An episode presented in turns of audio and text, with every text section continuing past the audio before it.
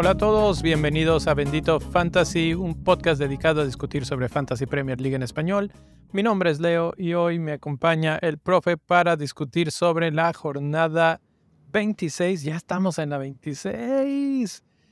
Qué rápido se va el torneo. ¿Qué tal, profe? ¿Cómo te va? Hola, un saludo a todos, a la bendita banda. ¿Todo bien por aquí? Todo bien, todo bien. ¿En serio todo bien o nada más de de dientes para afuera porque esta jornada doble nos pegó un poco mal a todos, eh, nos jugó chueco.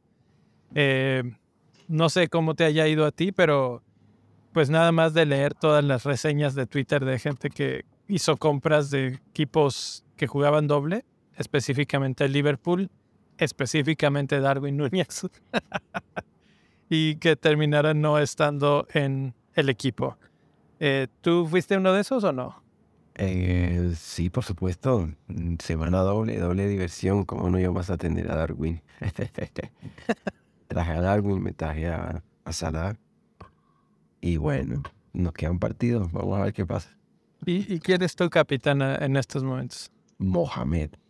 Ah, te fuiste con Mo. Bueno, está, la verdad es que por un momento pudiste decir, chin, ya se nos fue con cualquier otro. Pudo haber, digo, claramente Haaland es probablemente la mejor opción. Pues. Eh, le fue bien, justo cuando lo ignoramos todos, pero eh, digo, así es esto, así es esto, y si no arriesgas, no ganas. Está bien, porque es una semana en la que además muchos se fueron con otras opciones, entonces no te pega tanto. Sí, la, la, capitanía estuvo dividida, pero pues justamente eso es lo que, o sea, a eso es lo que apostamos, ¿no? Y yo creo que a Haaland nunca podemos descartarlo, creo que lo hemos dicho en varias ocasiones, decimos como, o sea, en cualquier momento lo hemos visto que entra 20 minutos y mete un hat-trick. O sea, eh, descartarlo nunca lo, no, o sea, no, no, a menos que esté lesionado. Lo que hacemos es pensar, bueno, tiene un solo partido versus dos partidos que tiene el, el otro jugador y bueno, ahí están, son las apuestas, a veces salen y a veces no. ¿Cuántos puntos llevas hasta ahora? Ni siquiera he mirado, o sea, creo que tengo como, si llego a 30, no sé, mucho. La verdad está tétrica la jornada en el momento, te voy a decir, 28 puntos. Uh, 28, ok. Sí. Eh, yo me salvé de la venta de, de Kane. Al final no lo, no lo quise hacer. Y por eso no tengo a Darwin, porque era la única vía que tenía para tener a Darwin. Y bueno, me salvé porque Kane anota su gol y eso como que me ayudó a, al ranking. Ahorita tengo 43 puntos. Capitán es Bukayo Saka. O sea que realmente el capitán no fue el que me levantó. El que me levantó el ranking fue White, defensa del Arsenal. Ok de hecho, lo mencionamos, hablamos acerca de eso y decíamos, no, creo que no vale la pena sacar a, Kane. Y pues, si la única, o sea, si la única vía para traer a Darwin era vender a Kane, dijimos, mejor no lo hagas, abstente y mejor quédate con Kane. Justo, justo esa plática, esa discusión fue la que me hizo reconsiderarlo, decir, no, sabes qué, que no voy a, no voy a moverme, porque no se ve tan accesible a los puntos. Y Kane no es tampoco alguien que haya hecho 20 puntos en una jornada en este año, pero sus seis puntos constantes ahí están. Y, la verdad es que Chelsea, lo dije la semana pasada y otra vez, qué bárbaro, qué sufrimiento con ese equipo. Em, lo dijo, me acuerdo, el Neil, no me acuerdo si fue en los chats o si fue en el programa, pero él mencionaba que Potter no le gustaba para Chelsea que no estaba con el perfil necesario, con la experiencia necesaria para un equipo tan grande y parece que lo está demostrando claramente que le está quedando un poco grande el equipo.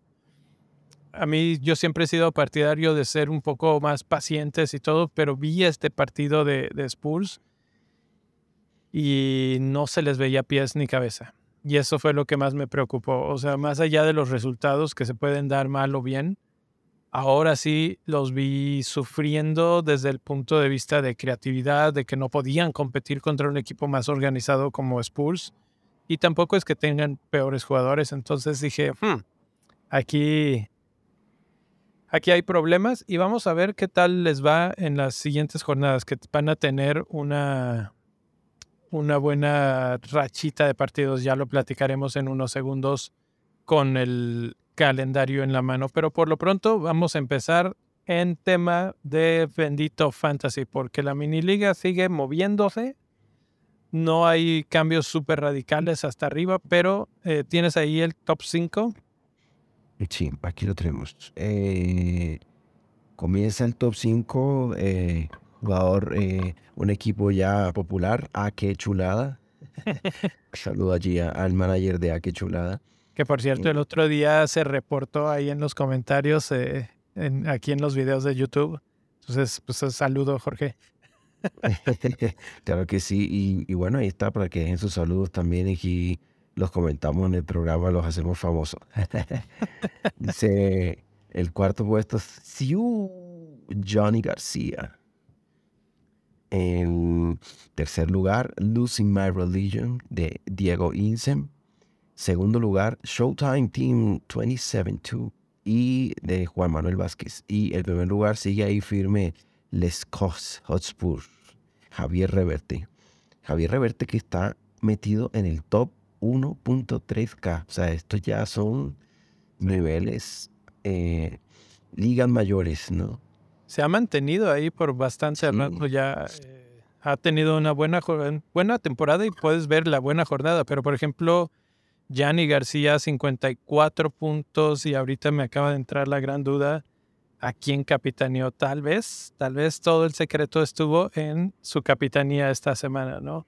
Que, eh, que es el tipo de cosas que te mueven, pues no, saca. O sea que tuvo otros, otros movimientos, otras cosas interesantes en su equipo. Vamos a ver rápidamente. Eh, tiene a Alexander Arnold y a Virgil van Dijk. Esa fue la diferencia porque van Dijk hizo nueve puntos esta jornada y todavía tiene otro partido. Entonces, creo que irse, de hecho, con la defensa de, Liverpool fue una gran, gran jugada. Eh, eh, y ojo que en el, en el reel de defensores estaban, estaban en el top ahí. Estaban Alexander Arnold, estaba Robertson. Y no alcanzó a quedar en el top eh, Virgil, pero ahí estaba cerquita en, en, en, la, en, la, en la puntuación, lo que demuestra que efectivamente sí consiguieron lo que se esperaba y todavía les quedan partido. Así es. Así es, hoy vamos a estar platicando, a diferencia de otros partidos, de otros partidos, de otros programas, sobre cómo están jugando las defensas y los ataques. Eso lo voy a intentar hacer por lo menos una vez al mes. Ahorita que ya vamos a entrar en el nuevo mes de marzo, pues toca, toca hablar cómo es la fecha de corte y es hora de hablar de ellos. Por lo pronto, ese es el top 5 rápidamente, el manager de la semana es Ramiro González, 78 puntos. Hay que buscar ese equipo, o mejor aún, que nos lo mande Ramiro, un screenshot de su equipo, porque yo quiero saber cómo sacó todos esos puntos. Eh, Zaira Méndez, 57 puestos de subida, mientras que Hugo González pierde 217. Eh, Zaira, eh, con sus cambios, que hizo los cambios más buenos de esta jornada, 45 puntos netos fueron los que consigue. Y Juan David Peña Calle, Calle menos 27 puntos gracias a las transferencias de esta jornada. O por culpa de las transferencias de esta jornada. Cuidado con esas transferencias porque se pone, se ponen feas las caídas de repente. Eh, Mm, e, el otro día hablábamos de, de, términos, armando nuestro glosario de términos de fantasy en español, ah, de esas, esas, esas transferencias, esos knee jerk, que, que se traduce ah. como, como reacción de rodilla, pero claramente en español no funciona. El reflejo, ¿no? Sería como el, el acto reflejo de cuando te pegan con el martillito en la, rodilla. Vamos, a, vamos a hacer un tweet y nos dejan ahí en el tweet a ver qué. A ver qué Así es. Así es, ahí, voy a empezar a armar el, segundo eh, glosario de términos. Ahora vamos a buscar algo para knee jerk, porque sí, es exactamente eso. De hecho, hasta hay un, creo que es Andy, ¿no? El que hace un programa especial sobre knee jerk eh, después de la jornada. Se, se llama así New York Reaction, justamente. E- Exacto, es así como reaccionando con las vísceras, literalmente. este, a, En a lo caliente. que está pasando en caliente. Y pues así es, entonces vamos a hablar de las reacciones a lo que llevamos de jornada y un poco vamos a hablar de lo que se viene, porque las transferencias están bastante interesantes. Déjame, voy a leer los más transferidos hacia los equipos, porque hay, hay temas, hay temas aquí. Eh, empezamos del 5 para arriba. Estupiñán es el, cinco, el quinto más comprado. Ben Me, el cuarto. Watkins, el tercero. Rashford, siguen comprándolo muchísima gente. Y en primerísimo lugar, Tony, que aparece ahí en fotito y todo. Tiene su... Muy sonriente el muchacho. Pero, a ver, empecemos con el tema, Tony. ¿Qué, se supo hoy? Bueno, realmente en lo que, lo que se supo hoy no fue, o sea, a, ver, un, un par de detalles. Lo primero es que al parecer la sanción podría estar antes de que termine la temporada y de hecho lo que, lo que se dice es que Brentford está prácticamente a salvo de, de, la, de descender. Entonces, lo mejor que les podría pasar sería que la sanción eh, saliera pronto para que empezara a correr ya y poder tener a jugador disponible al menos para la segunda parte de la próxima temporada. Eh, en el artículo que mencionaban eh, sobre el tema, mencionaban un ejemplo de un jugador de, de Burnley que se llama Joey Barton, que fue suspendido por 18 meses después de admitir que hizo 1.260 apuestas entre 2006 y 2013. Y hubo una apelación y finalmente la, la, la suspensión fue de 13 meses. Si hablamos en tiempo, eso es un año prácticamente, o sea, te pierdes una temporada completa. Entonces, eh, el caso de Tony, si bien no es el mismo que el de Joey Barton, es bastante similar.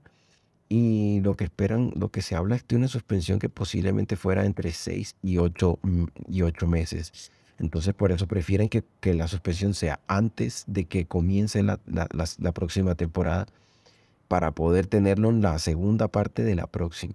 Eso, ¿Esos meses cuentan, o sea, son meses tiempo calendario o meses de tiempo juego?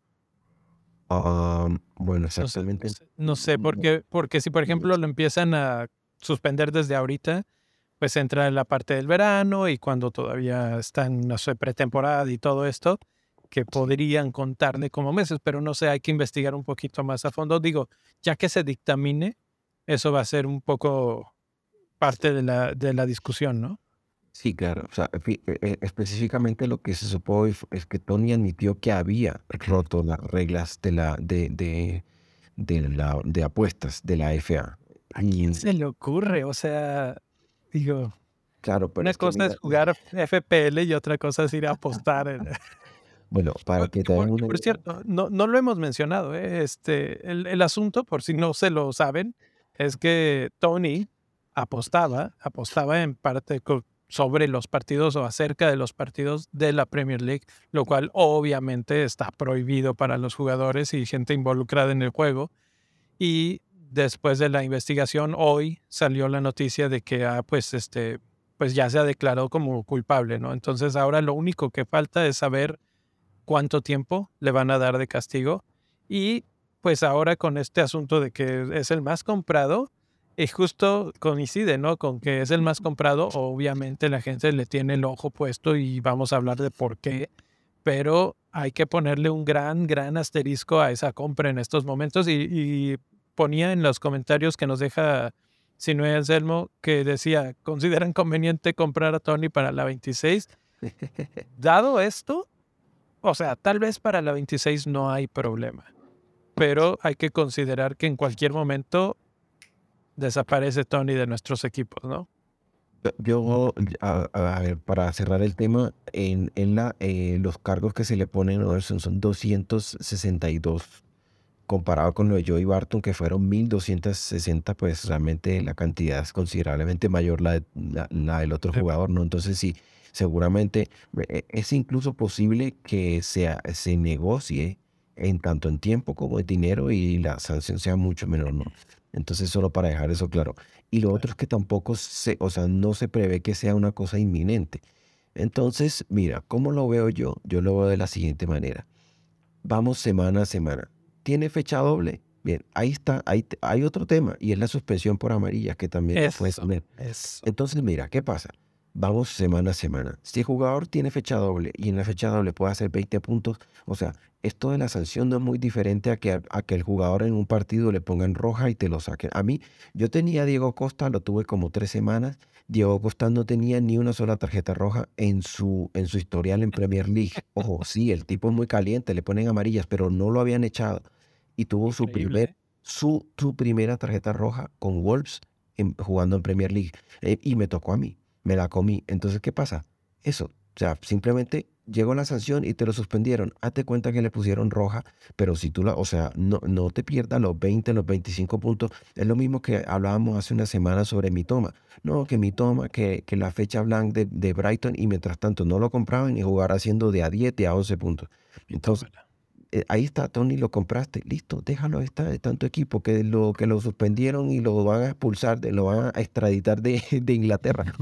Ya, lo ya salió, hizo 20 puntos, bueno, te, te pagó, pero yo creo que tampoco hay que ser tan paranoico. Sí, sí, creo que esa es una buena reacción a la situación.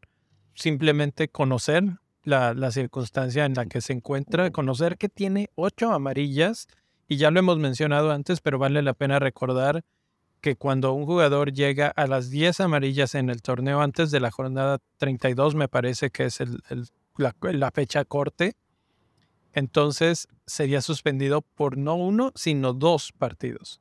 Entonces eso también hay que tomarlo en cuenta. Todavía falta que le, le, den dos más. Entonces, cuando vean que ya llegó a la novena, entonces sí, ya se pueden empezar a preocupar. Por lo pronto, ahorita tiene fecha doble, son buenos partidos, está jugando bien Brentford, eh, me parece que la respuesta es, si no tienes algo más que hacer con tu equipo, no es una mala compra.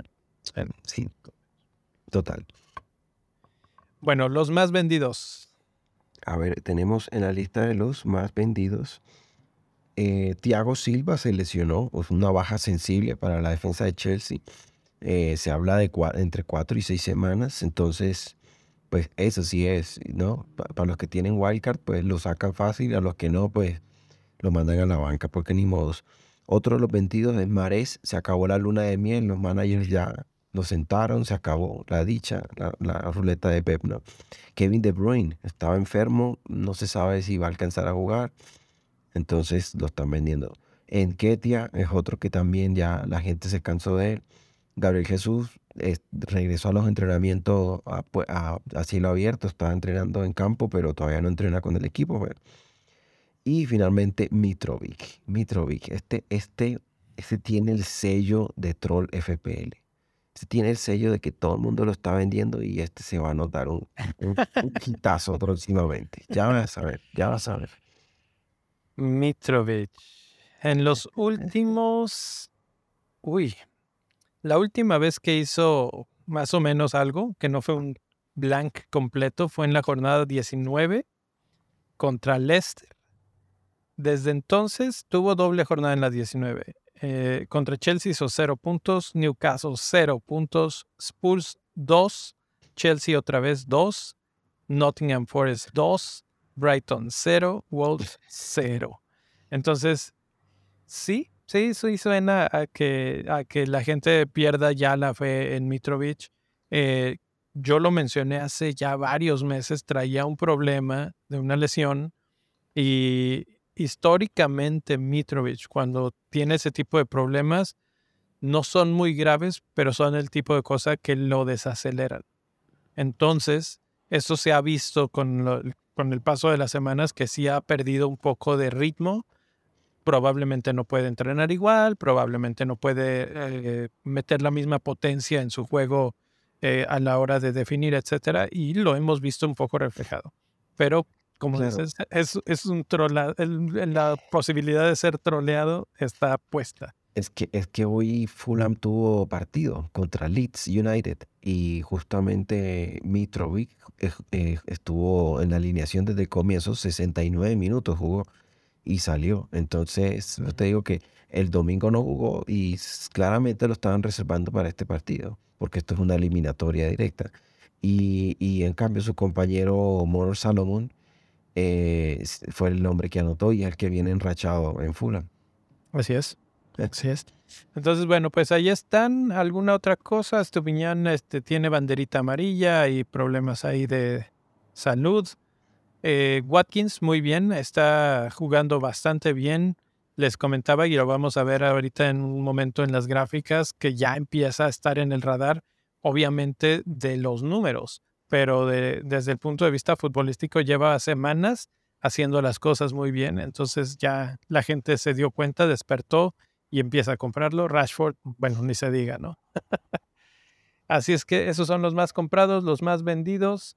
Hablemos rápidamente de que este programa es traído a ustedes por ustedes.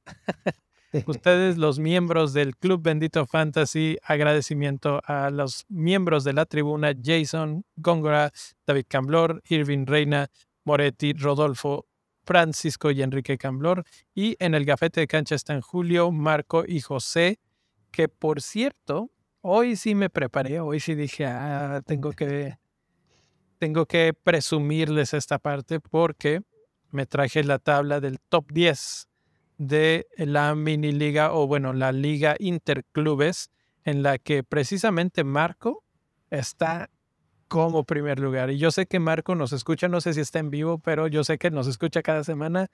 Y si no habías visto esto, Marco, que está por ahí en el Discord, hay un canal especial para hablar de la Interclubes. Primerísimo lugar. y en segundo lugar, Gera, que no me sorprende, el Gera siempre anda muy fuerte. Julio, Julio que ha estado constantemente peleando, es el actual campeón de la Copa Santa María, que tampoco hemos mencionado últimamente, pero la vamos a traer a colación próximamente. Irving. Y en quinto lugar, Terrible Template. yo estoy en sexto lugar, sexto lugar. La última vez que chequé esta tabla, estaba yo por ahí del 11, una cosa así. Entonces, ha, estado mejorando mi, mi, rendimiento en estas últimas jornadas y ahí voy, ahí voy por el top 5. bueno, bueno, excelente. Así es. Bueno, pues esto, para entrar a esta, a esta mini liga, esta Copa Interclubes, es muy sencillo. Vayan a Club Bendito Fantasy, a benditofantasy.com, diagonal club. Se pueden suscribir, es parte de las formas en las que nos pueden apoyar, pero también pueden obtener otros beneficios. Por ejemplo, ahí el, el escudo del equipo de Marco, eh, producción especial de el Profe Studios. como muchos ahí se ven muy pequeños, pero si, si algunos de los que nos siguen en Twitter han puesto sus, sus escudos como parte de su avatar en, en Twitter, que agradecemos que, que, se hayan animado a poner el escudo, eh, incluyéndome a mí, por ejemplo, eh, todo eso es parte de los beneficios de ser parte del club y pues la idea es generar este otro submundillo en el que puedes tener otro tipo de rivalidades. Todo esto lo hablamos en el Discord normalmente. Eh, bueno, pues ahí está. Agradecimiento a los que ya están. Invitación a los que todavía no están. No es la única mini liga que corre. También hay una mini liga de premios en la que nos hace falta que llegue un par más para que empiece a haber premios importantes. Entonces, si no han entrado, cada mes hay premios. No necesitas ir en primer lugar de nada más que de este mes. por ejemplo, acaba de empezar o va a empezar el mes de marzo entonces, pues ahí, ahí es donde pueden entrar y competir por el mes de marzo para el premio de este mes.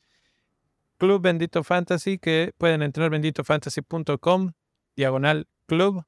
Y con eso vamos a hablar ahora sí del calendario, porque hubieron movimientos. Este calendario lo tuve que modificar yo manualmente, mm. porque que me hago la transición que no se termina de cambiar. ¿O sí? ¿Por qué, no, ¿Por qué no pasa a la pantalla el calendario? ¿Qué está pasando? Los espíritus chocarreros. Está, está. Sí, sí, sí. Yo aquí nada más veo que, que dice que sí, que sí y no pasa. Pero bueno, eh, antes de que cargue, ven lo que carga, les platicamos, ¿no? Hay jornada doble. Hay jornada doble en la 27, hay jornada doble en la 29. La 26 es una jornada sencilla, es una jornada tradicional y, y vamos a tener un tiempo, vamos a decir, un, un transfer largo que puedes o acumular tus dos transfers, no hacer nada y guardártelo para la 27, o empezar a hacer el primer transfer esta y el segundo para la que sigue, porque hay dos o tres equipos que tienen dos partidos. Ahora, la cuestión interesante es, ¿vale la pena tener jugadores de esos? Eh, sabemos que el profe dice, doble jornada es de atacar, es de, tenemos doble oportunidad de equipos que jueguen, pues vamos a ver. Mira, eso que mencionas, si tú, si, si siguen, si, si siguen de el, el fantasy y de pronto conocen un poco de historia sobre el fantasy, em, en, la, en la página del Scout, que Benito Fantasy es miembro, por cierto, hay, una, hay una entrevista que le hacen a Fabio Borges, que es uno, un, un manager que se considera como uno de los mejores managers de fantasy de todos los tiempos. Y él dice que usualmente no toma hits y que cuando hace hits es eh, que dice, eh, normalmente cuando tomo hits es en fecha doble, porque siento que es donde mejor se pueden pagar y que también toman hits cuando son jugadores que le pueden servir a largo plazo. Entonces, las fechas dobles son para atacarlas, no me cansaré, es la manera en la que juego. Y, y la, o sea, la, la, el techo es alto para conseguir los puntos. Entonces, por eso es que vale la pena correr esos riesgos ahí. Ahora, ¿qué equipos tienen jornadas dobles? Vamos a hablar primero de Brentford y ahí es por lo que viene Tony a, colación. Primero, Tony tiene partido contra Fulham en la 26, que enfocándonos directamente en la que tenemos aquí enfrente de nosotros, la 26. Fulham no es un mal partido, tampoco es un partido que se antoje de muchos goles, pero eh, creo que puede ser un buen partido para la gente de Brentford. Después tienen en la 27 a Everton y a Southampton. Entonces, dos partidos que, aunque Everton ha mejorado defensivamente, puede ser eh, también potencialmente bueno para, para Brentford. Y Southampton que le gana a Chelsea, pero no, no muchos más, ¿no? Entonces, son tres buenos partidos los que le vienen. Después todavía tiene otra doble jornada en la 29 con Brighton y Manchester United. Esos ya no tan sencillos. Eh, entonces, ¿cómo ves a la gente de Brentford? Más allá de Tony, ¿ves a alguien más? Mm, mira que, eh, por supuesto que Tony es la estrella ¿no? de, Brentford, pero sin embargo, eh, Brian en Beumo eh, no tiene malos números ni, en cuanto a puntos de fantasy y tampoco si tú lo ves en campo, ¿no?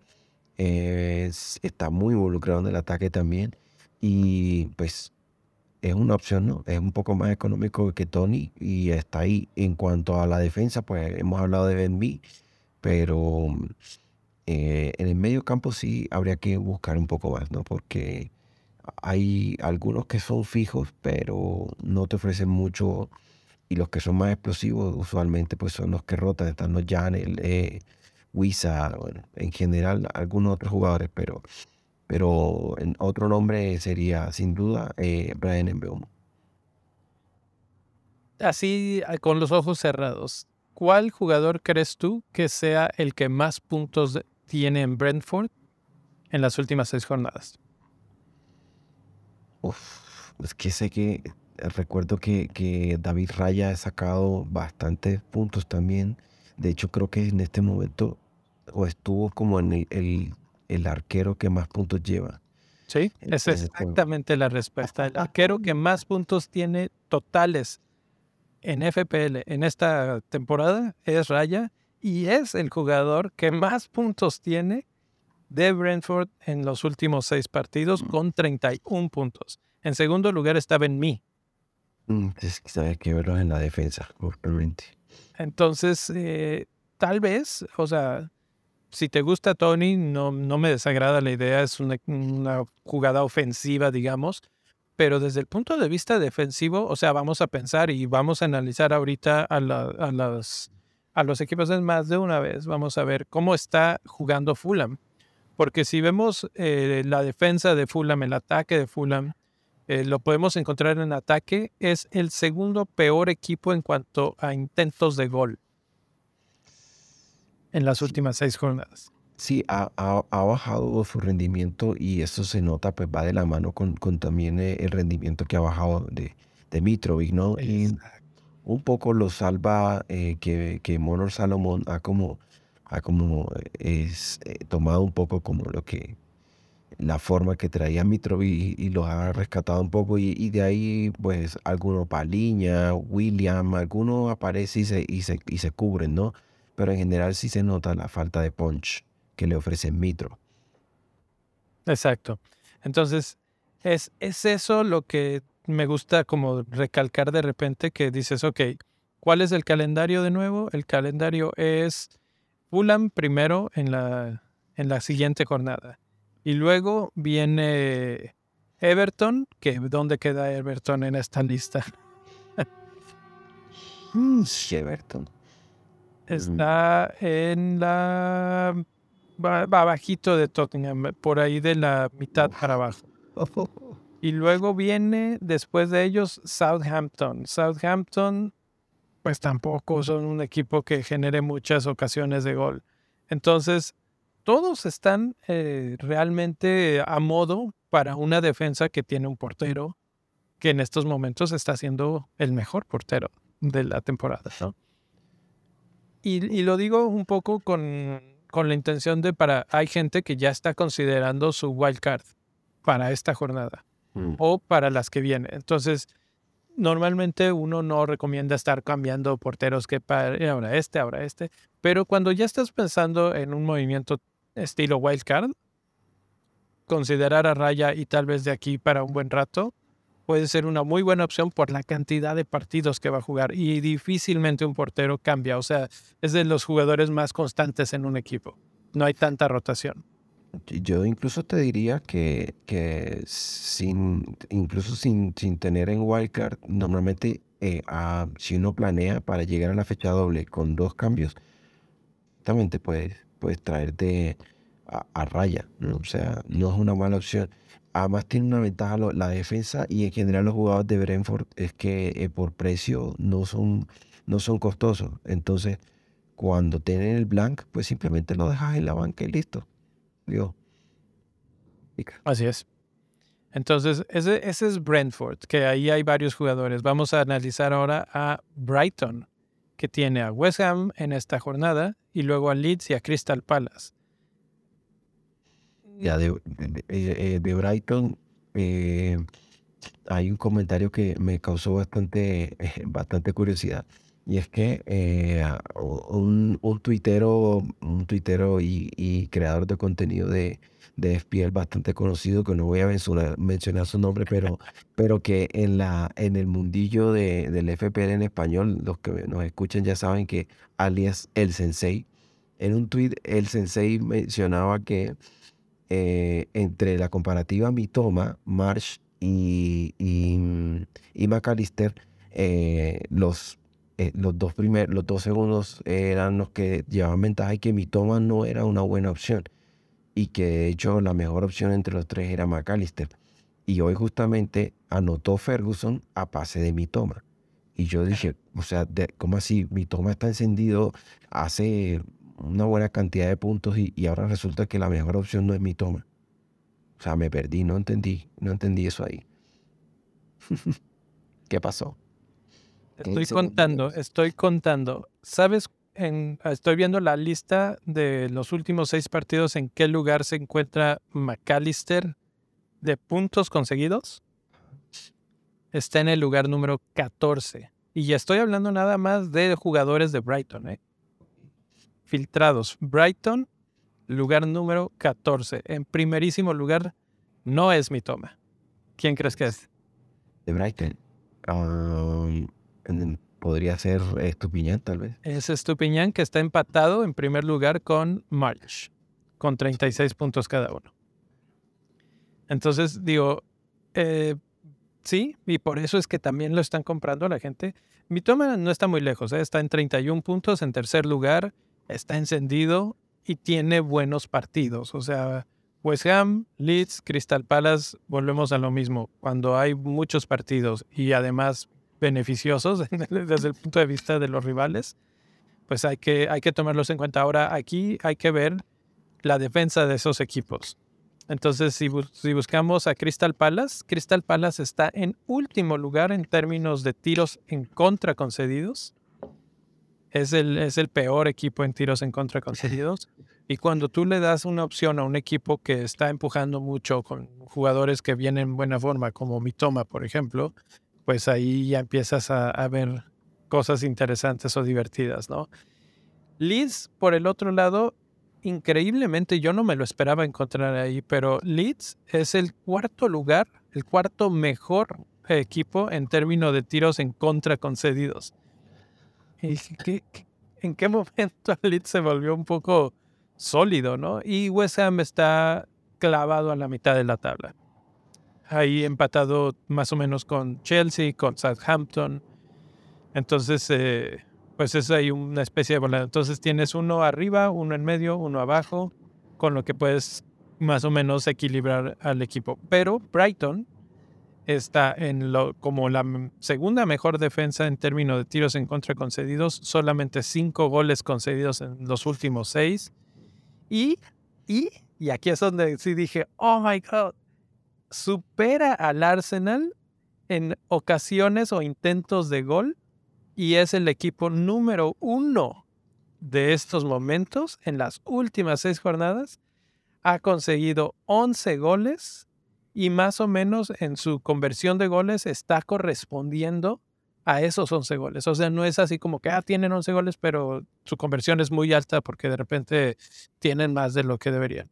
No, está, está dentro de lo que... Entonces, creo que apostar por Brighton es la mejor apuesta de acuerdo a lo que nos da el panorama, cómo están sus rivales, cómo están sus jugadores y cómo está su calendario, ¿no?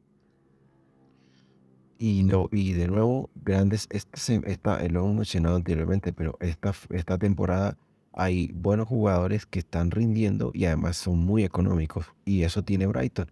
Esos jugadores que están consiguiendo puntos, que son económicos y que sí, tienen fecha, de pronto tienen una fecha doble y una fecha blanca. No pasa nada, lo dejas en la banca y te ganan los punticos.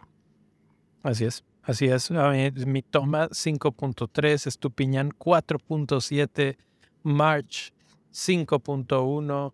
Eh, ya no tengo enfrente de mí a, a, David Raya, pero también es un portero muy, muy barato. Lo busco rápido, 4.8. Entonces, creo que estos jugadores de los que estamos, ah, podrías tener hasta 7, 8 millones en, la, en el banco y ser un equipo muy competitivo. Qué barbaridad. ¿Quién, quién lo iba a decir, no? De, tanto que siempre estábamos con, con, los... Muchas veces hablábamos de, no, es que el cambio de precios y hay que estar atentos y no sé qué. Pues era precisamente porque los precios eran difíciles de alcanzar a todos los jugadores. Esta temporada no es el caso. tenemos, otro, tenemos otro par de equipos que tienen doble jornada en la próxima, en la 27, son Crystal Palace y Southampton. De esos yo eh, definitivamente no me metería ahí, pero no sé tú cómo lo ves. ¿La apuestas algo ahí? Lo, lo, primero es que habría que ver la doble, ¿no? Porque en el caso de Crystal Palace enfrentan a Manchester City y si recordamos, y a Brighton, pero si y, juegan en casa, ¿no? Si recordamos la fecha, cómo quedó el encuentro de, Crystal Palace cuando visitaron Etihad. Y, y, lo otro que habría que ver es la de Southampton, que tiene a Manchester United de visita y a Brentford en casa. Entonces, a ver, a ver, o sea, si tú eres un manager de estos que son, que les gusta tener un pensamiento divergente que sal y salirse de la caja y decir, pues si todo el mundo está comprando a este, pues yo voy a comprar al otro. El tipo a comprar en Southampton sería James Ward-Prowse. Ese sería el único que yo te digo, este puede ser. Y en defensa por ahí Perraud o algo así. De resto, y en Crystal Palace, sí.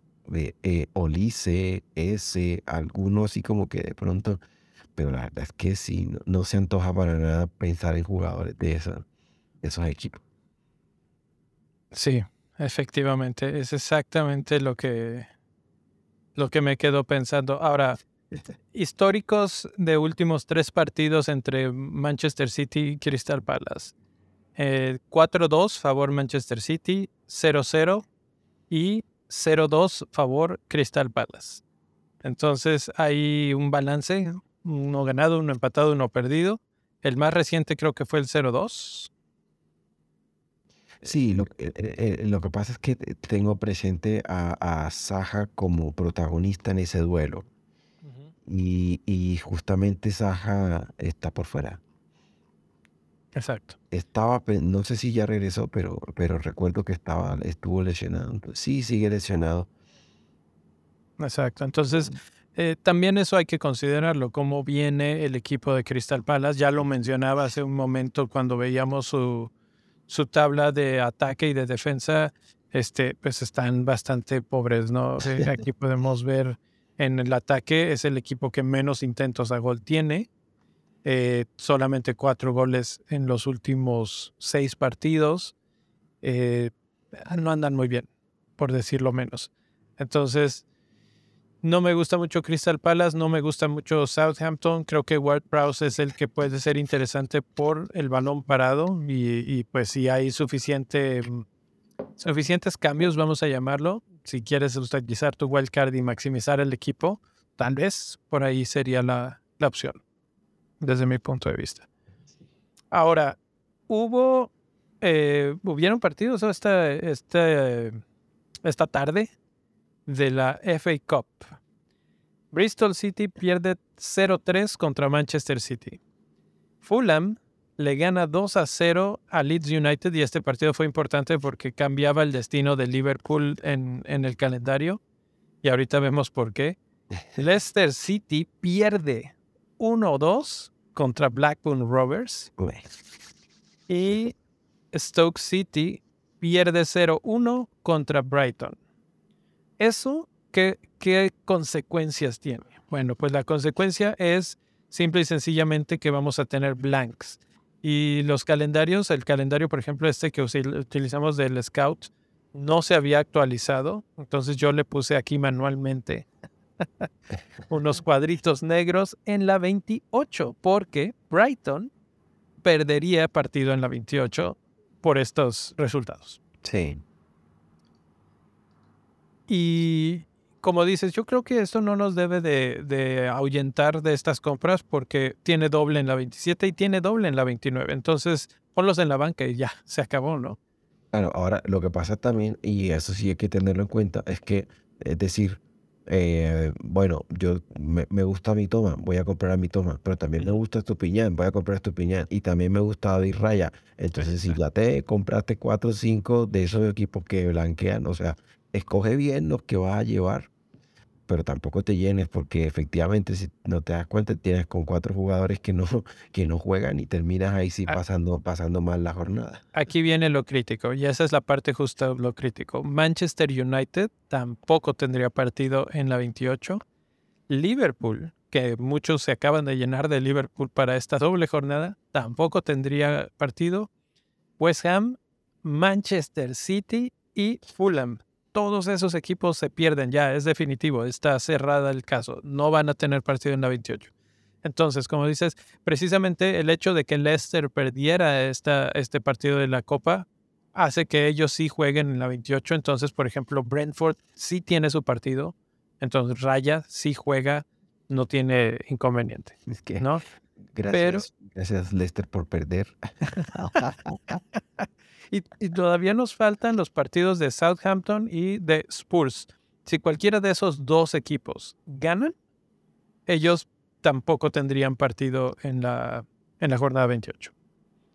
Y tú dime si no tienes a Kane, si no tienes a Haaland, si no tienes a Rashford, y todavía le estarías agregando a la Stupiñán, a Mitoma, a etcétera, etcétera, etcétera. Entonces, aquí es donde, por eso es que esta parte de la temporada es en donde se hacen o se rompen temporadas completas, porque puedes tener 50, 60 puntos de diferencia en tu mini liga local, la de la colonia, ¿no? La de la oficina. Y, muchas veces aquí es donde se recortan esas distancias porque el que no se puso a ver, el que no vio la noticia, el que no siguió Bendito Fantasy. Este, sí, sí, literalmente pierde esa ventaja porque compra jugadores que de repente en la 28 dice, ah, caray, nada más tengo cuatro que juegan. Y ahí se llevan la sorpresa. Exactamente, exactamente. Entonces, ahí está eh, el secreto. Bueno, eh, hay muchos otros eh, cosas interesantes en el calendario. Aston Villa, en tercer lugar de dificultad del calendario. Crystal Palace, West Ham, Bournemouth. En sus próximos tres no tienen jornada doble, pero buenos partidos, buenos partidos para, para los villanos, ¿no? Sí, sin duda. Y por la forma que está mostrando y, la, y, lo que está mostrando en ataque, eh, se antoja interesante, ¿no? Sí, sobre todo ahí viene, ya entra dentro de esta ecuación, pues el jugador Watkins, que, que lo hemos mencionado al principio del programa y vale la pena recordar de nuevo. Y aunque Aston Villa no es un equipo que esté rompiendo las, las métricas de, de, ataque y de defensa, se ve aquí, por ejemplo, que está en lo, básicamente a la mitad de la tabla, pero, y lo, lo puse en rojo, en goles tienen 10 goles en los últimos 6 partidos. Para ponerlo en contexto, Arsenal tiene 10 goles en los últimos 6 partidos.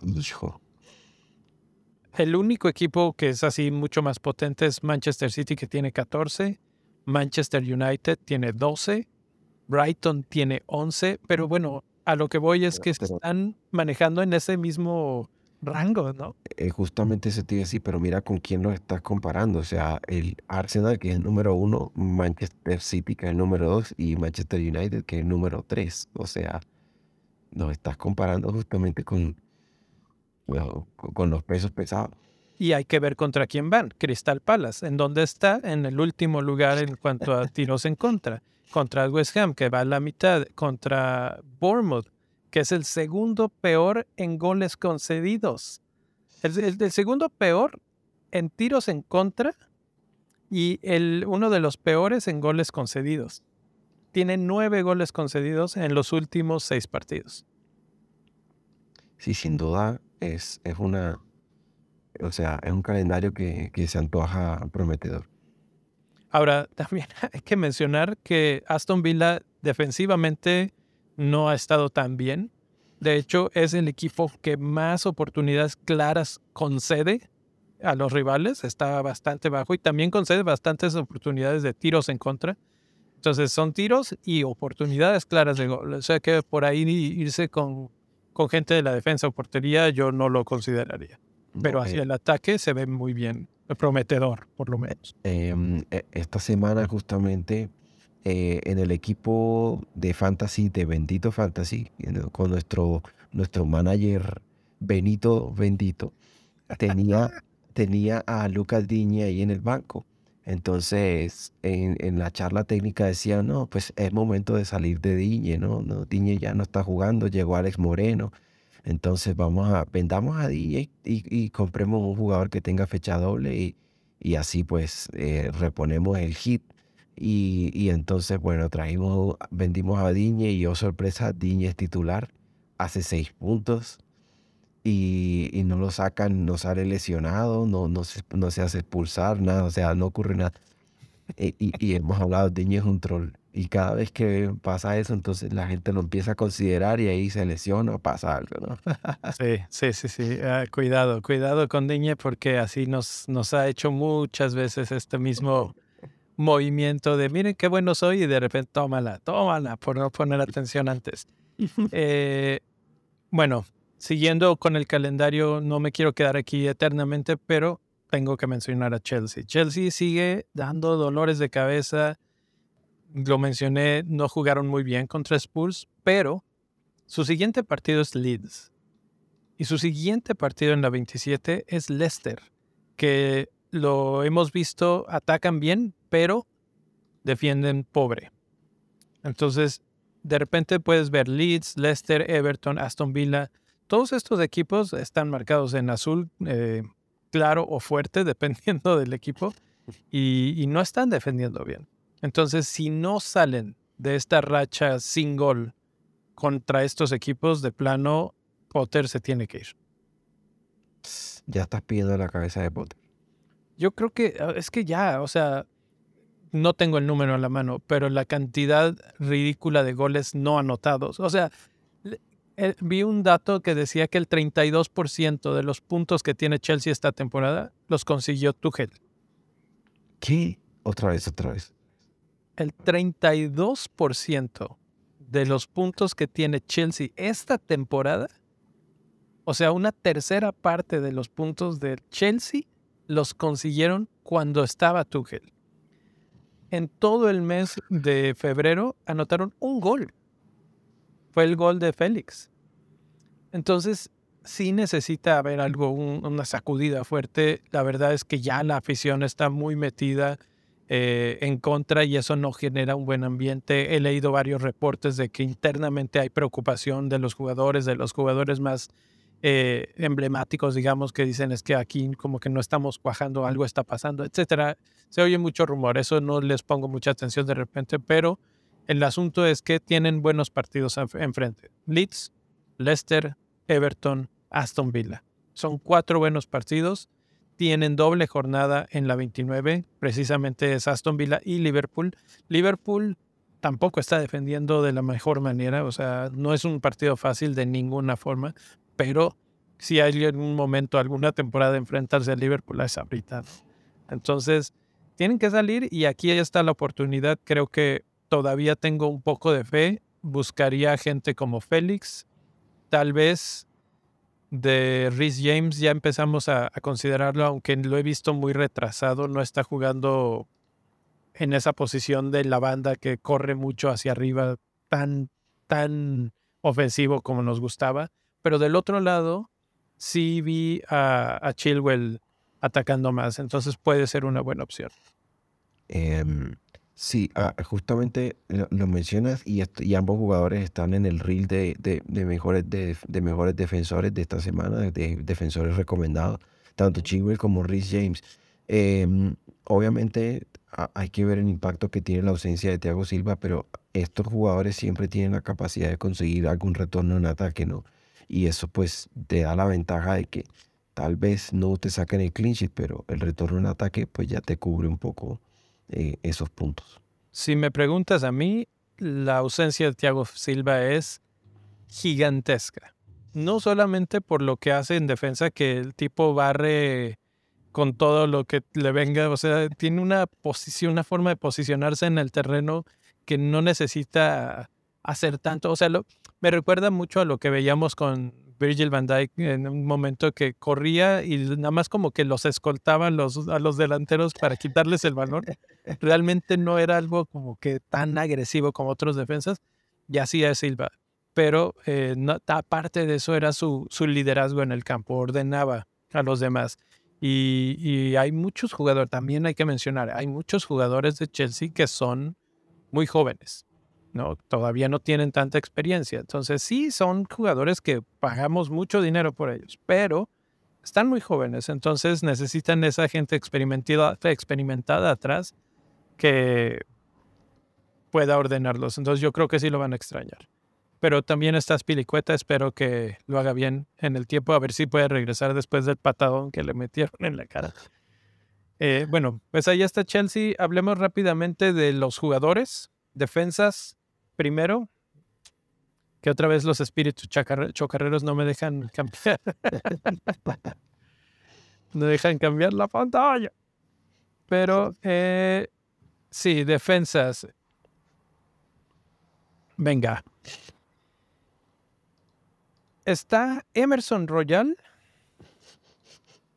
como el jugador con más puntos, el defensa con más puntos en las últimas seis jornadas desde que le trajeron competencia, Emerson Royal ha sido una máquina. ¿Estás de acuerdo?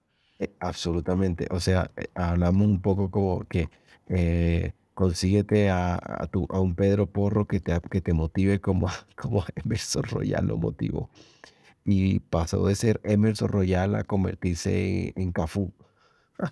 Increíble, increíble la transformación. Podemos ver en, en, términos de clean sheets, está Romero, está Royal, está Dyer.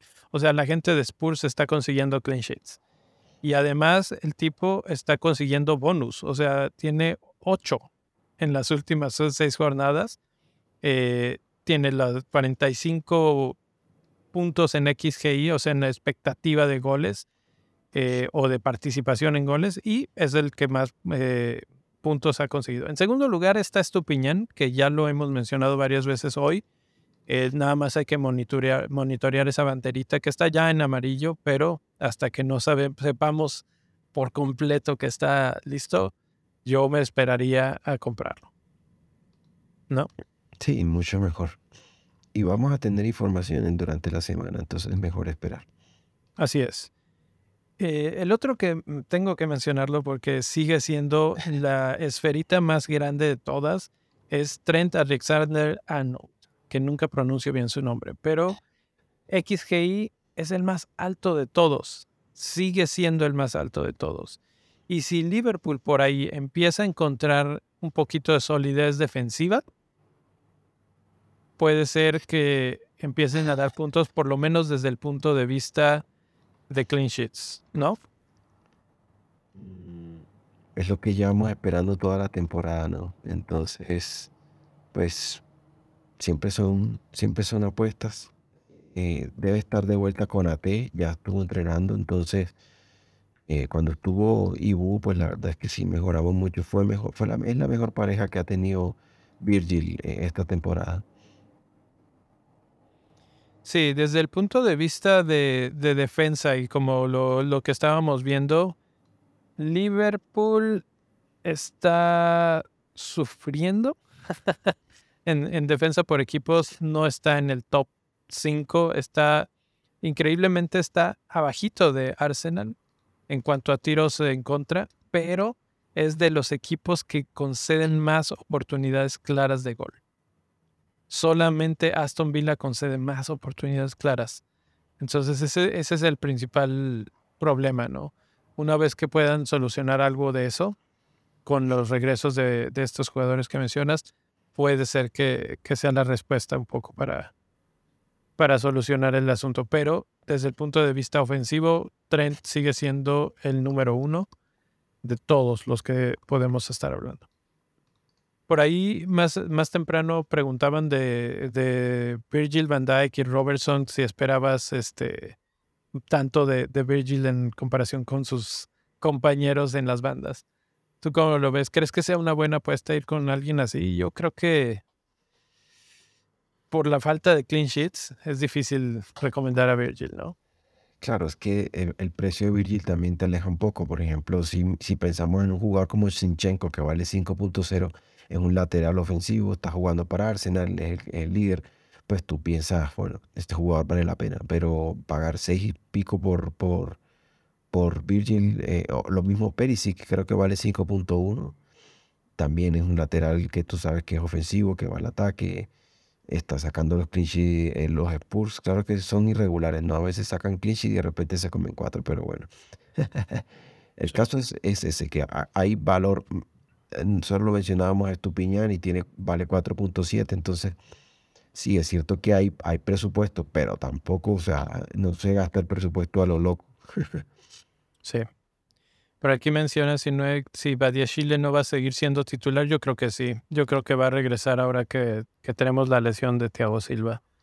Entonces, eh, pues hay que mantenernos atentos a la rueda de prensa y a ver qué, qué nos puede dar de información eso porque realmente va a estar difícil. Hay también que ver cómo, cómo alinean en otras cosas, ¿no? Entonces, bueno, pues ahí está. Defensas normalmente son los menos motivantes, pero ahora sí, vamos a hablar de mediocampistas en los que obviamente Rashford, que ganaron, por cierto, no hemos mencionado que Manchester United ganó la copa el fin de semana a Newcastle y no vi el partido, no he visto la repetición, pero sí vi ahí que comentarios de que algo tuvo que ver un poco Carius y dije, no puede ser.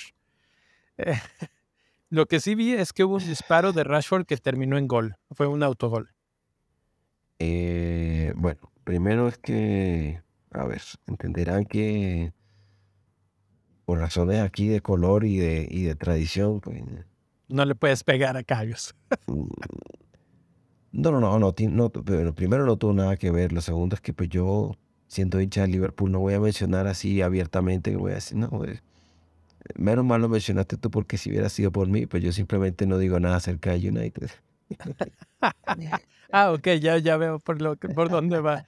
Pero sí, bueno, pues si alguien de aquí es eh, aficionado del United, pues felicidades. Mira, y, eh, pues está Rashford, el tema Rashford. Exacto. Yendo a eso, no, realmente eh, Manchester se encontró rápidamente ganando el partido y, y, tuvo, o sea, fue justo ganador, ¿no? Y la verdad es que no tuvo nada que ver Carius con, con, con el, ni con el gol, ni nada. Esto ya es un tema de morbo, que a la gente le gusta ya buscar mm, cosas donde no hay. Eso sí te digo, a mí me alegra ver a Carius de vuelta eh, en un partido oficial. Le tocó, como decimos aquí en Colombia, bailar con la más fea en, la final. Le tocó un partido durísimo, pero bueno, la verdad me alegra por él. Y contra un Manchester United que, dicho sea de paso, anda en su mejor momento en años. Eh, eh, vale mencionar que eliminaron a, a, Barcelona en la Europa League, ¿no? Entonces no es Barcelona que pues, sí, que ha venido a menos, pero estaba Robert Lewandowski, o sea, Frankie de Jong, o sea, no, no son, no, no es que son... Y, y son líderes de la liga.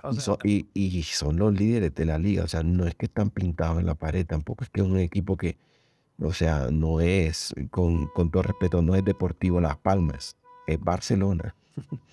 y bueno, hablando de Manchester United, Rashford y Fernández se pintan como la dupla que deberíamos todos tener y creo que no todos tenemos. Y no entiendo bien por qué, porque nos hemos negado a tenerlos por tanto. Yo los tuve y a Fernández lo terminé vendiendo en, en los tiempos que hubo blanks, etcétera, pero creo que me interesa más regresar por, por Fernández que algunos de otros otros jugadores de los que hemos mencionado. Mm, yo, yo, yo, tenía, yo tengo la dupla Fernández Rashford. Vendía a Fernández por Salah eh, simplemente porque Fernández no juega. Entonces, no. Exacto. Por, por simple eh, lógica lo vendí.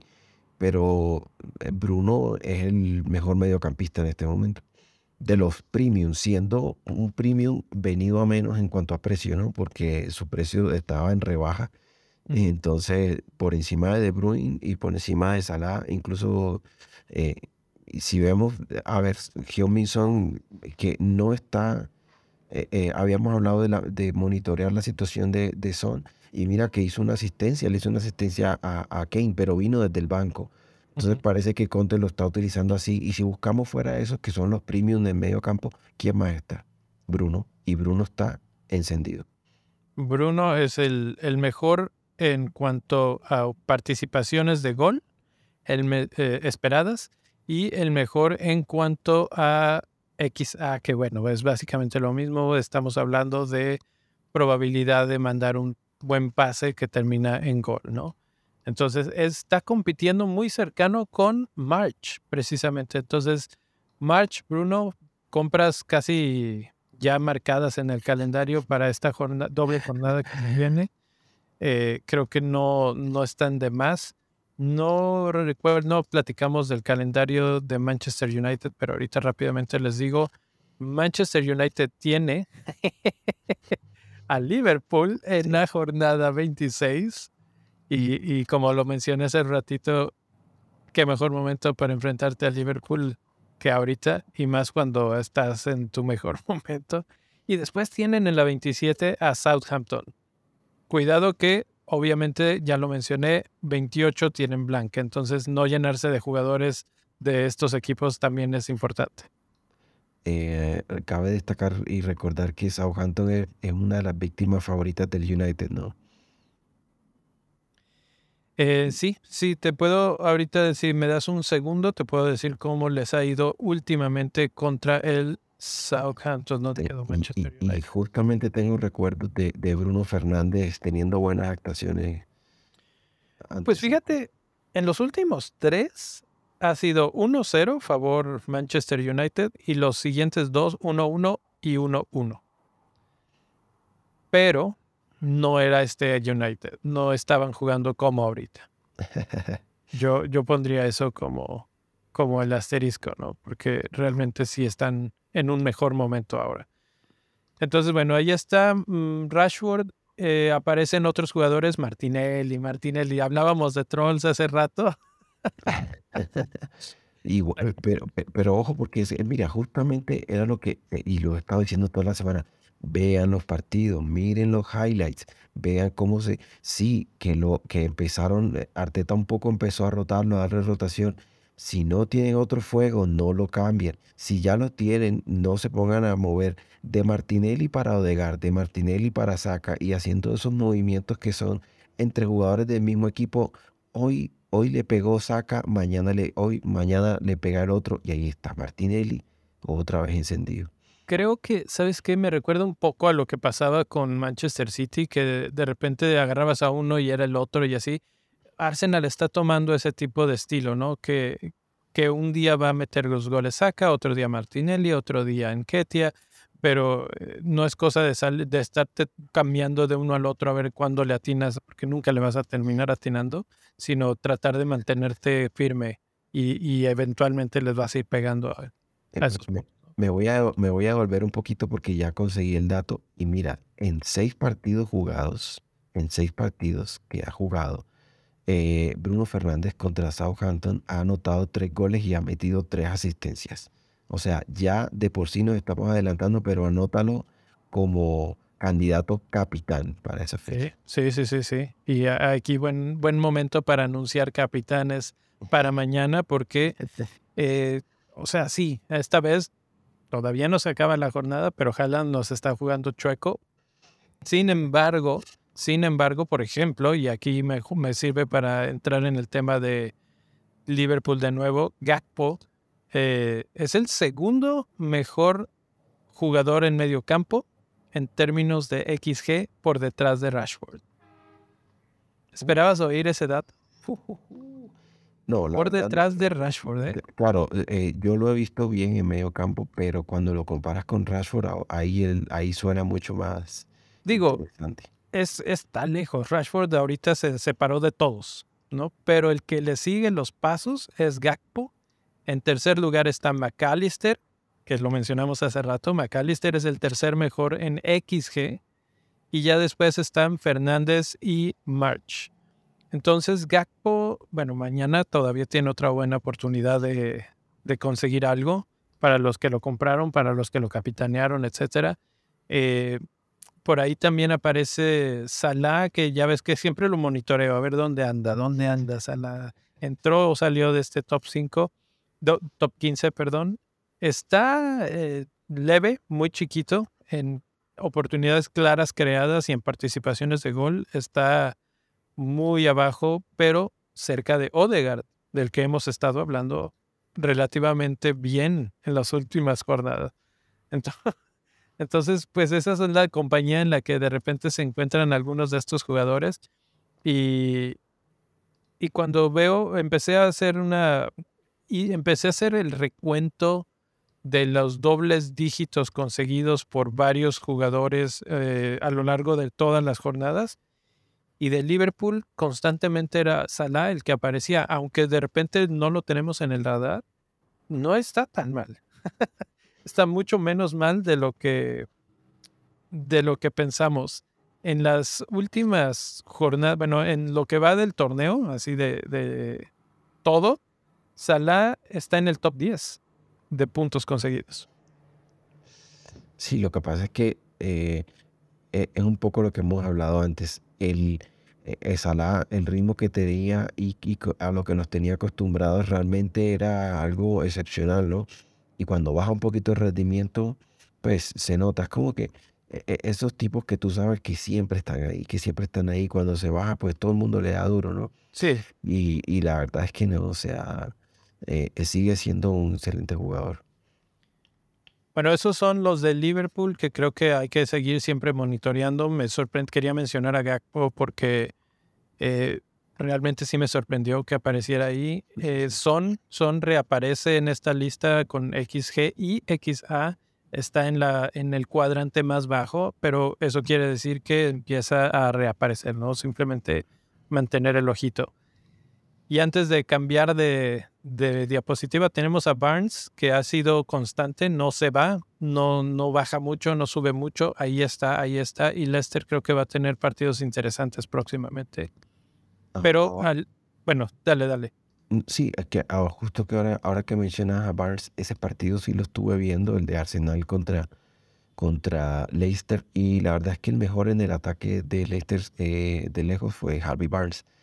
Y em, les, se nota cuando, cuando Madison no está en el equipo, de verdad que se ve, o sea, su capacidad en ofensiva se ve muy afectada y también le hace falta ese socio a, a Harvey pero él fue más incisivo por la banda y, fue el que, eh, que tuvo como buenas oportunidades. Me pareció que lo hizo bien, a pesar de que perdieron y a pesar de que le, hacía falta Madison.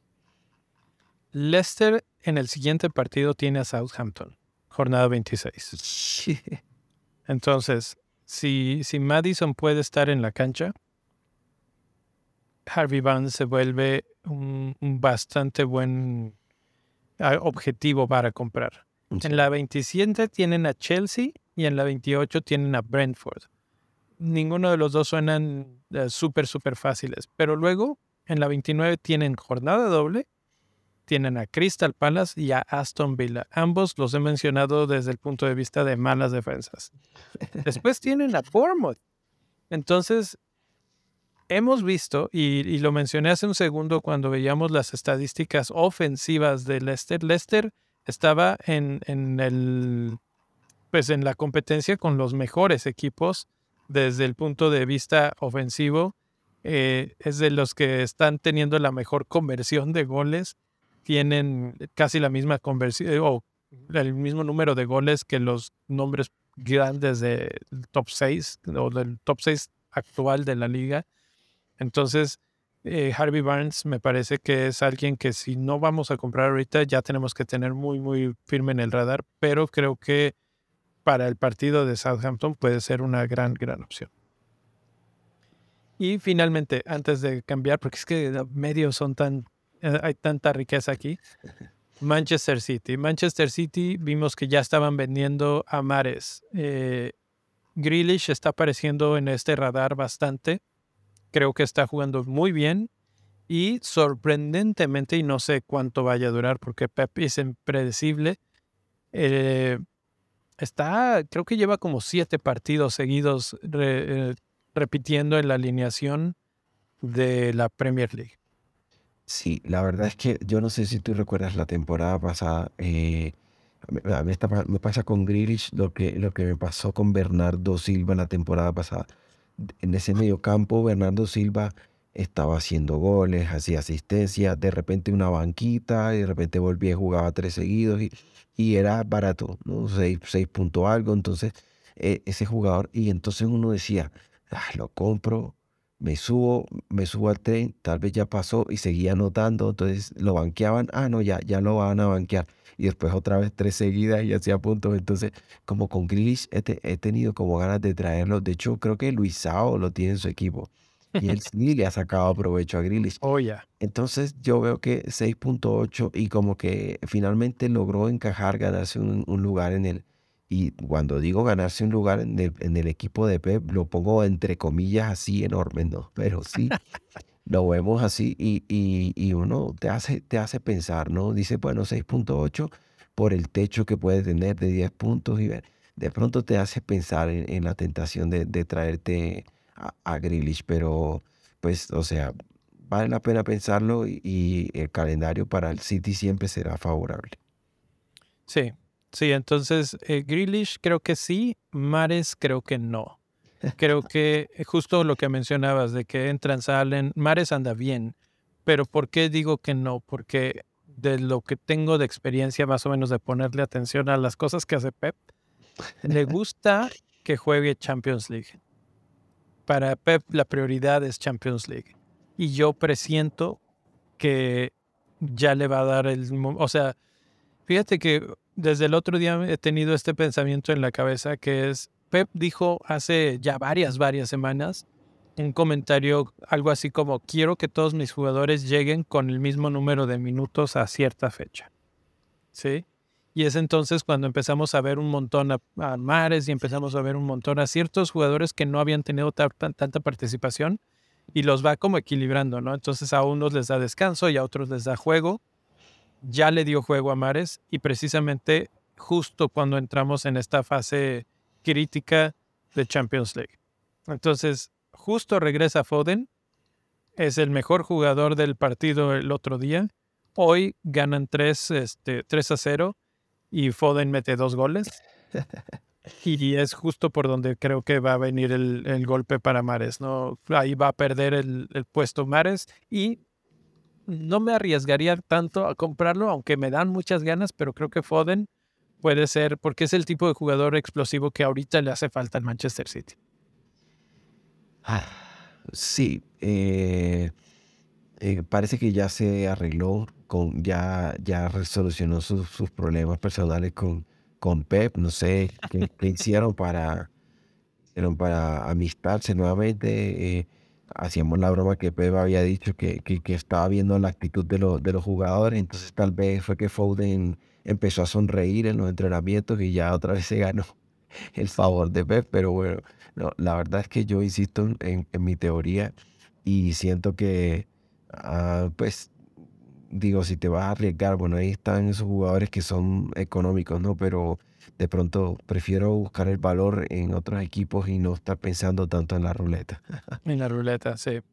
Bueno, pues ahí está. Vamos rápido a platicar sobre delanteros antes de irnos. Eh, Haaland sigue dominando la, lista con del XG.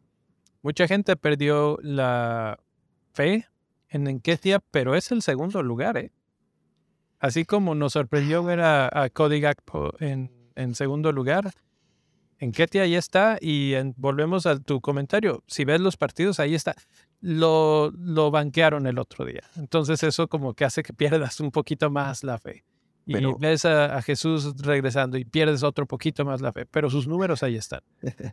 lo, lo hablábamos antes en, el, en el episodio lo veía a Enquetia que había jugado todo, estaba en el burnout, o sea, estaba fundido, o sea, y, y, ahora sí estaba teniendo buenas presentaciones, pero, pero se notaba que a veces fallaba eso, eso que tú sabes que, esos errorcillos que, que tú cometes, que sabes que si estuviera fresco, que si has tenido un buen descanso, sabes que la, que la puedes romper, ¿no? Entonces yo siento que, que a Eddie le estaba pasando factura eso, y justamente Arteta decidió que en la fecha doble era el momento ideal Eh, para darle descanso, ¿no? Entonces le queda un partido y bueno, esperar si muchos dicen, no, va, a poner a Martinelli de 9, va a poner a Trozar de 9.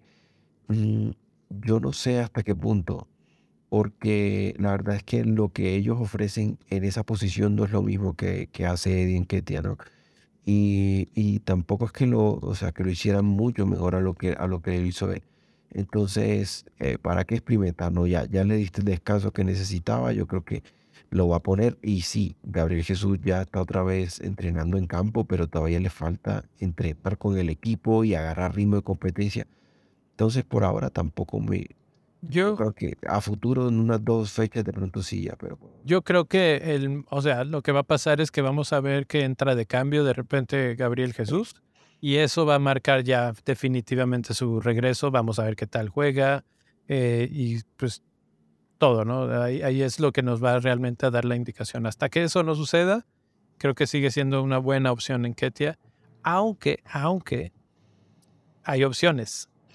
Watkins ya levantó la mano, ya es tercer lugar, superando a Harry Kane en cuanto a expectativa de gol. Que eso no quiere decir tiros, ¿eh? Porque tiros, Harry Kane es el número uno de todos los que están aquí en esta top 15.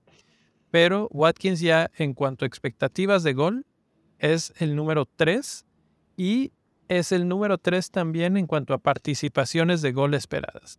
Entonces, si de repente empiezas a tener dudas con un jugador que está un poco fundido, que, se, que sí, que no, que tú, que no, Watkins juega así o sí y anda también en buen momento. Eh, una de las cosas que, que, de las que se hablaba con, con Oli Watkins era cuando estaba Danny Ings, entonces a veces, eh, digamos, Steven Gerrard utilizaba a Philip Coutinho y ponía a Oli Watkinson, lo sentaba y ponía a Danix y esa rotación como que hacía que, que compartieran un poco los minutos, ¿no? Pero desde que llegó Emery ha sido Oli Watkins el delantero preferido por él y, y pues ayuda mucho más que se fue Danix, que por cierto hizo, hizo finalmente un doblete con West Ham. Y, y entonces sí, llegó, llegó Durán y a Durán le están dando, le, seguirán dando algunos minutillos por ahí, pero, pero sin duda Oli Watkins se afianzó por una o por otra razón, pero ya está demostrando, está respondiendo a la confianza que le ha dado al manager. ¿Pondrías a, a Ings en tu radar en estos momentos? Tiene ocho disparos en los últimos seis partidos. Está eh, en esta lista, en las dos listas de top 15, desde oportunidades claras creadas, dos goles, parece que está siendo ya cada vez más consistente en sus participaciones en cuanto a minutos en el equipo. ¿Crees que es momento de ponerle atención o todavía es muy temprano? Mm, a mí en general no, no me gusta mucho eh, el jugador. No, o sea, es muy buen jugador y lo que aporta al equipo y en, términos de fantasy también es bueno. Pero me aleja mucho el tema, el tema de, de su condición física. O sea, suele, suele eh, recaer bastante las lesiones. Y otra cosa que hay que analizar es el calendario. O sea, West Ham aparentemente tiene buen calendario. O sea, aparte que tienen el blank en la 28, o sea, que no tienen partido en la fecha 28, tienen fecha doble en la 29. Entonces, digamos que eso te compensaría. Pero, eh, y no, no tienen mal calendario. Brighton, Aston Villa, en blanco, después Southampton, Newcastle, Fulham, Arsenal y finalmente Bournemouth. Entonces ahí solo enfrentan a un equipo del Big Six, ¿no? y eh, no suena mal, pero de nuevo te digo, eh, incluso estando Escamaca lesionado, no tiene a nadie más. O sea que Danis es la única opción para seguir jugando ahí. Pero, pero su condición así de, lesionarse de, cualquier toquecito me aleja un poco, sobre todo por el precio que tiene, ¿no? También. Entonces. Sí, en, cuanto a su calendario y como lo, lo, ordeno generalmente aquí es cuáles son los mejores calendarios, es el quinto peor calendario. Entonces, sí, y, estoy de acuerdo, ¿eh? desde el punto de vista de, su rendimiento, cuando está en la cancha es bueno, pero también suele tener esos altibajos físicos que tú normalmente quieres a un jugador porque lo vas a tener por un largo periodo, ¿no? Un buen tramo de, partidos.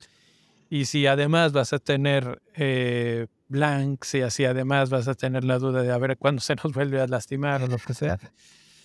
Eh, no lo veo tan, tan claro. y, me, recuerda el caso, por ejemplo, de Wilson, que decimos Wilson, si Wilson no se lesionara, si Wilson pudiera jugar una temporada completa sin lesiones, estaremos hablando de un tipo que hace lo, la, o sea, 20 goles en una temporada. No tengo duda por la calidad que tiene. Así es para cerrar en tema de delanteros hay muchos de cuáles hablar y, en cual cada uno puede salir un tema, pero tengo que preguntarte porque seguramente has seguido un poco el tema. ¿Qué pasa con Darwin Núñez? bueno, la verdad es que, que, desafortunada ha sido la temporada de Liverpool en cuanto a lesiones, la verdad. Lo he mencionado, es el mejor atacante, el mejor jugador en, frente de ataque Darwin, lo que ofrece y lo que le ofrece a, a Liverpool. Y tiene esa caída en el partido contra, es eh, eh, en otra Real Madrid, el Real Madrid se, se, cae, se golpea el hombro, o es, eh, no recuerdo si es el partido anterior, pero el, caso es que se lesiona y perdemos el mejor. Ah, no, no, había, o sea, esta lesión apareció de la nada porque no se había mencionado nada y de repente todos compramos a Darwin y resulta que no está disponible, ¿no? Así es. ¿qué, ¿qué, dijo Pep? ¿Qué dijo Pep? Pues, ¿Qué dijo Jürgen hoy? Eh, que ya entrenó, que lo veo mejor y que espera tenerlo de vuelta. Pero pues hay que ver. Y eso va a ser, o sea, lo va a cuidar porque es, como mencionaba, el mejor atacante que tenemos en este momento. Y, o sea, ah, incluso sí, la lesión fue antes, ya recordé, le pusieron una inyección, él juega el partido siguiente. Y, y, con todo y eso, pues, eh, o sea, soportó el partido, pero ya después no, no pudo seguir jugando. Entonces, la verdad, una lástima. Sí, lo pregunto porque es el tercer lugar en términos de expectativa de asistencias, con todo y que no jugó en los últimos seis partidos. está en el top 15 de XG y como dices, definitivamente es probablemente el, el arma número uno de Liverpool al ataque.